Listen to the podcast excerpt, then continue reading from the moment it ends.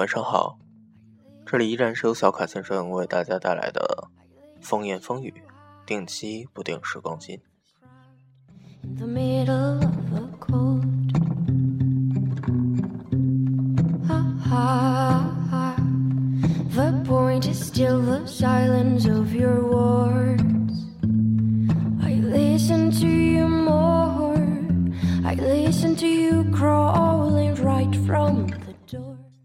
从理论上来说，小卡先生今天应该是非常悲伤的，又或者说悲伤极了。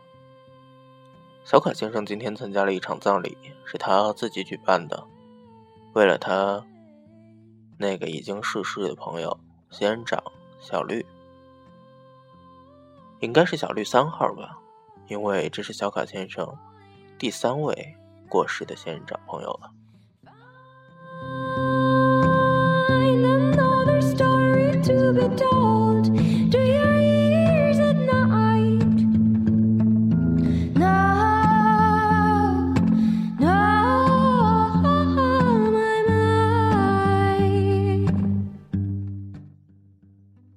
墓志铭，也没有生平简介，因为小卡先生实在不知道小绿三号有多大。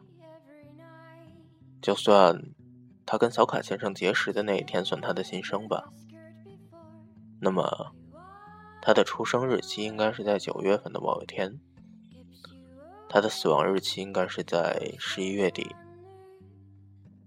直到今天，小卡先生才为他举行了葬礼。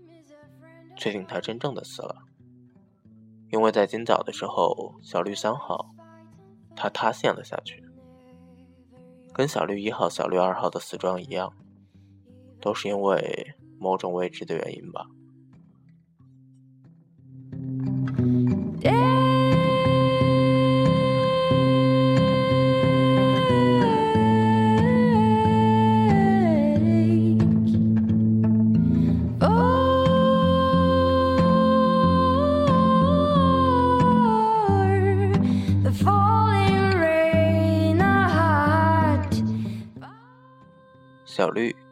三号，享年四个月，三个月应该还不到三个月吧。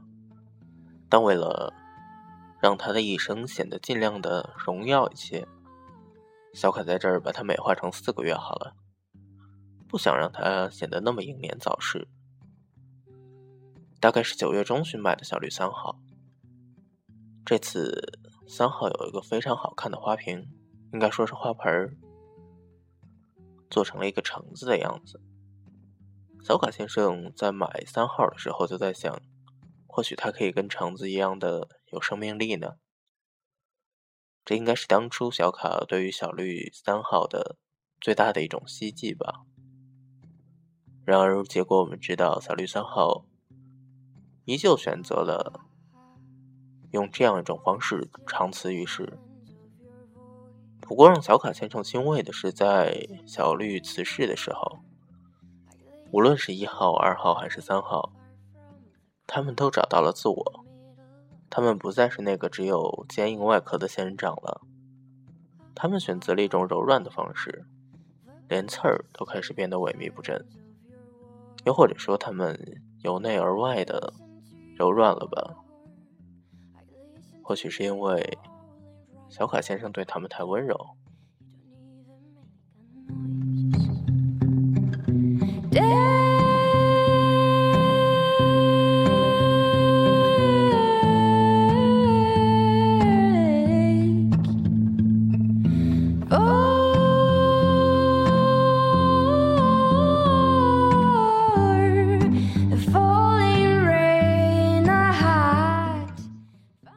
在小卡先生一个人为小绿三号举办完葬礼之后，小卡先生陷入了沉思。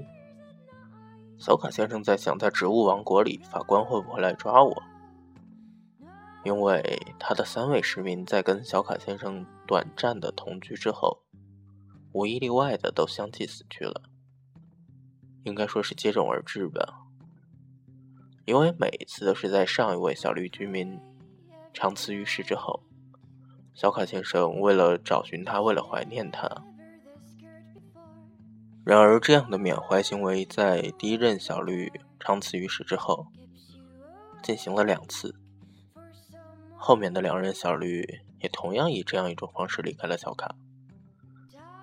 卡先生陷入了一种沉思：是不是因为八字或者属相的问题呢？可能小绿不太喜欢属猫的人吧。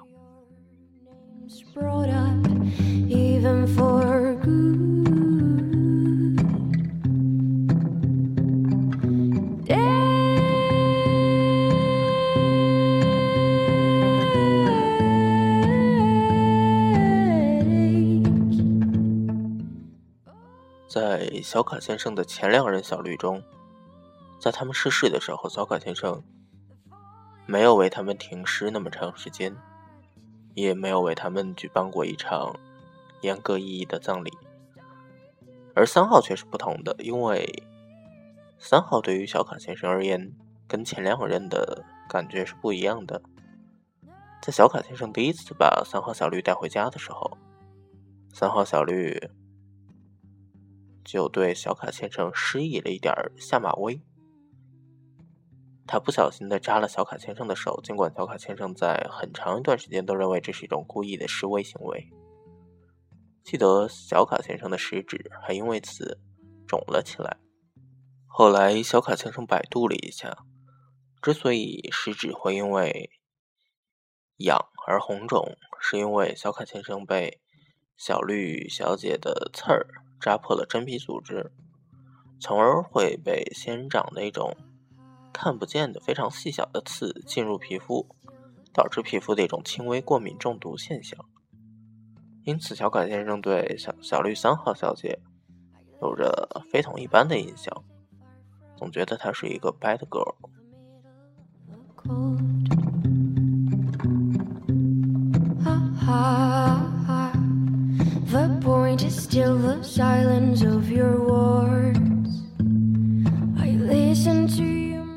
又或者是一个 bad boy 呢？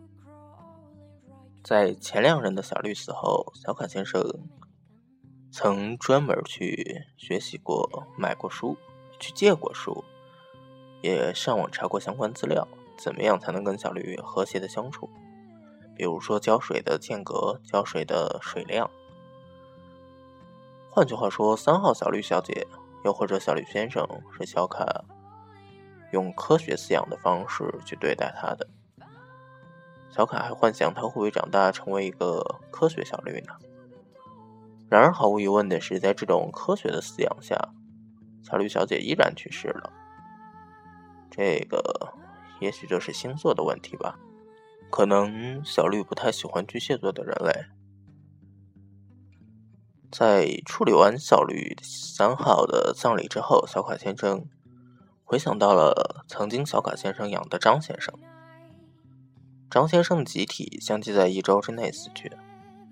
张先生是三条金鱼，两条红色的，一条黑色的。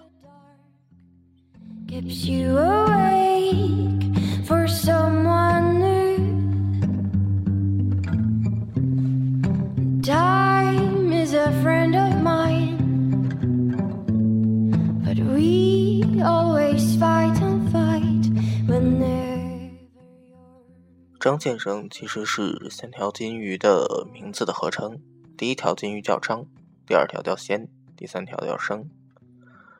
那条黑色的叫生。在小卡把它买回家之后，发现生只有一只眼睛。当时小卡是在晚上八九点的时候去了夜市，买了三条鱼，三条金鱼一共花了六块钱。但是给他们买了一个大大的鱼缸，花了二十块钱。之后给他们买了氧气泵和最好的鱼饲料，这些加起来远远的超过了他们的身价。在那一刻，卡先生觉得自己是格外的慷慨的，也从心底里油然而生一种自信，是关于跟张先生的和平相处。待张先生回家之后。小卡先生便立刻把他们腾到了鱼缸里，插上氧气泵，然后开始跟他们聊天我想是初次见面吧，他们不太理小卡，然后小卡发现了生只有一只眼睛，为此发了微博，好多人都在嘲笑生，也嘲笑着小卡先生。因此，小卡先生当时就有这样一种感觉，觉得生可能会英年早逝，因为他感觉到了世界满满的恶意。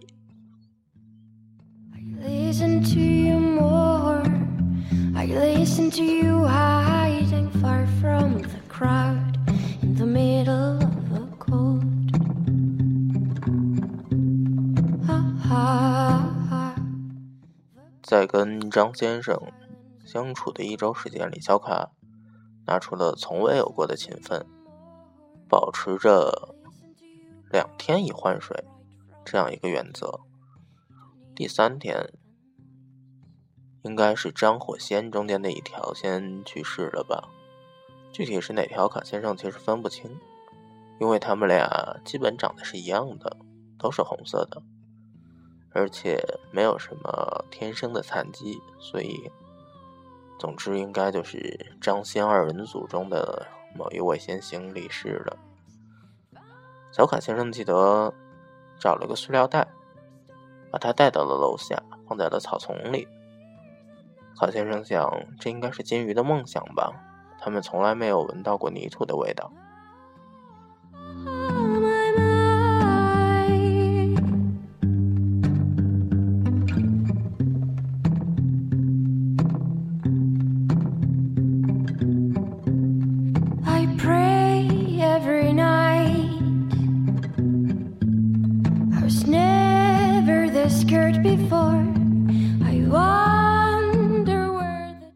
随后，在第五天又或者第六天的时候，张欣二人组中剩下的一位也已经离世了。小卡是把他安葬在了自己所住的楼房的顶层天台。小卡觉得那应该是金鱼的梦想吧，那么接近天空。然而，在一周的第七天，生也离我而去了。这显然跟小卡在一开始想到的结局是不一样的。生活的最久，显然他只有一只眼睛，所以他看到的恶意要减去一半，因此他才比最早离世的张仙二人组中的那一条多活了大概四五天的时间。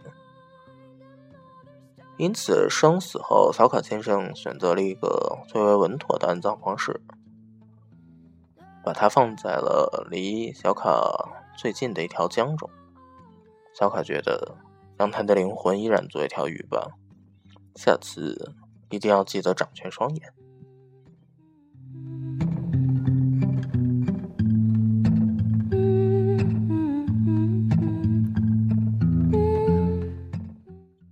记得在张先生死后的很长一段时间。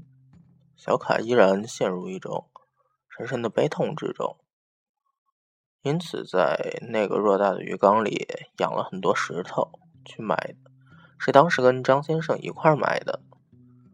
当时觉得要给他们造出来一个人为的水世界，让他们感受到其中的美好。显然，他们不喜欢这种美好。在他们死后，小卡依然养着那一缸的石头。养了大概半个月，它们开始长青苔了。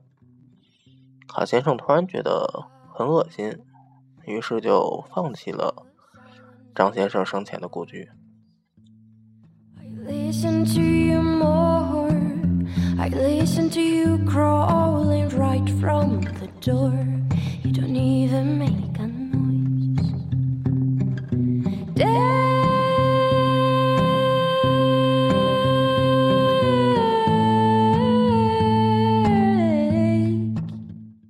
那之后的很长一段时间，卡先生都变成了祥林嫂式的人物。一旦周围有朋友养金鱼，小卡就会问：要氧气泵吗？要鱼食吗？要鱼缸吗？直到一个小卡认识的所有朋友里面的养鱼专家、养鱼大仙儿，他看到小卡先生的缸之后，说小卡先生是个杀人犯，因为拿圆形的鱼缸养金鱼。十条里面九条都会死。小卡已经懒得去认证这个原理了，生怕在验证的过程中再多害死两条张先生。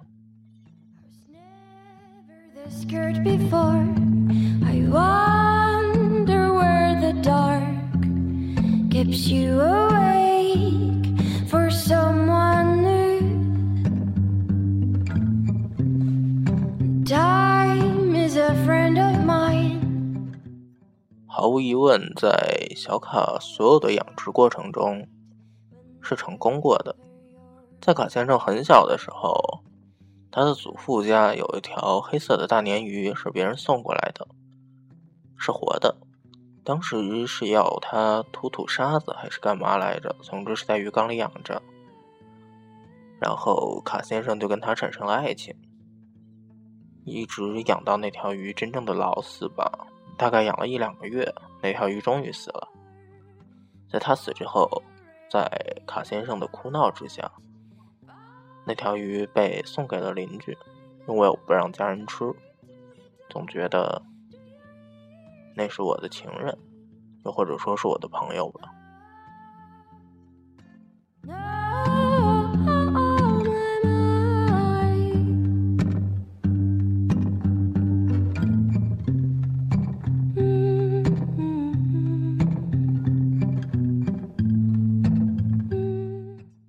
也许小卡先生小时候还养过兔子，就是很常见的那种肉兔、食用兔。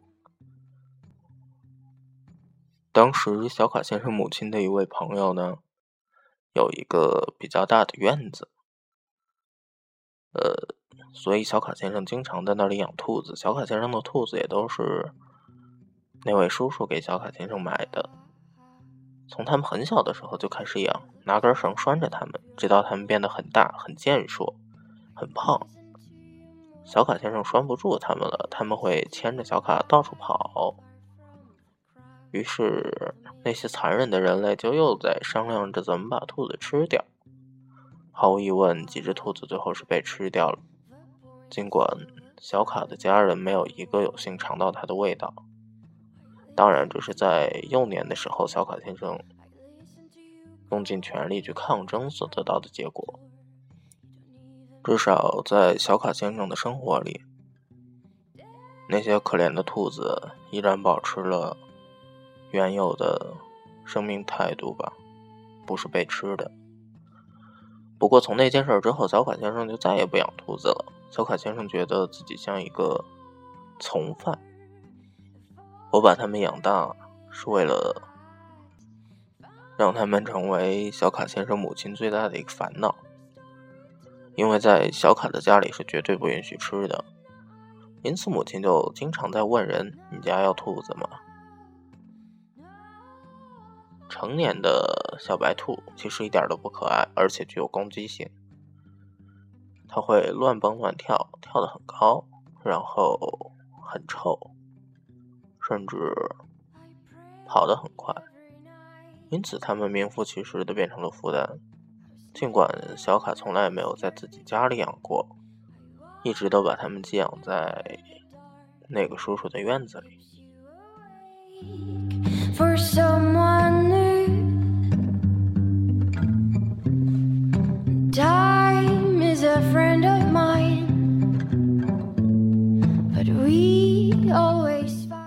节目的开始，小卡先生讲的离小卡先生而去的是小绿一二三号。那么在节目的结尾呢，小卡先生要讲的是曾经因为溺爱而害死的一个文竹小姐。小卡先生应该是云竹，小卡先生曾经很爱这位云竹小姐。以至于在中学的劳动课上，小卡先生听到老师说，用牛奶去浇灌文竹、云竹这一类植物，会让它们长得更好，会让它们更有营养，看起来更加高雅。于是，小卡先生就回家剪开了两包牛奶，一下子倒了进去。毫无疑问，老师说的牛奶是纯天然的，小卡给他们的是袋装的。其中的防腐剂、其中的化学成分，让那颗云珠小姐在呼吸不到新鲜养分的同时，绝望的死去了。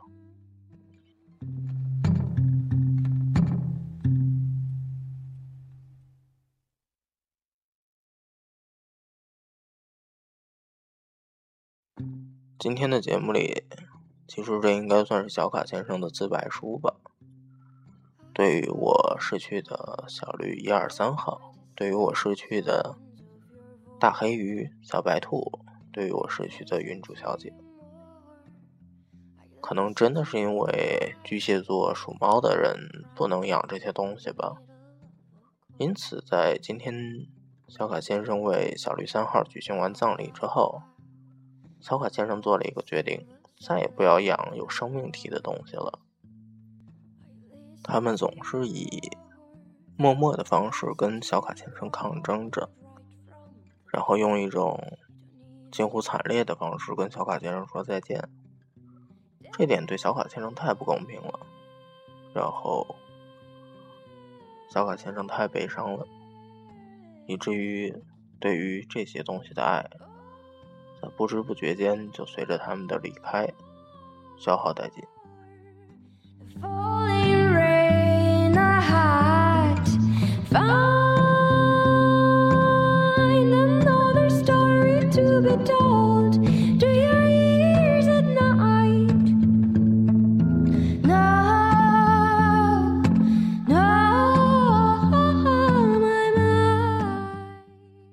得曾经有一段时间，小卡先生每天都去喂流浪狗，会给他每天早晨都去给他喂两根火腿肠。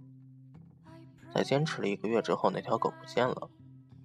有人说狗是被领养走了，也有人说狗去别的地方玩了。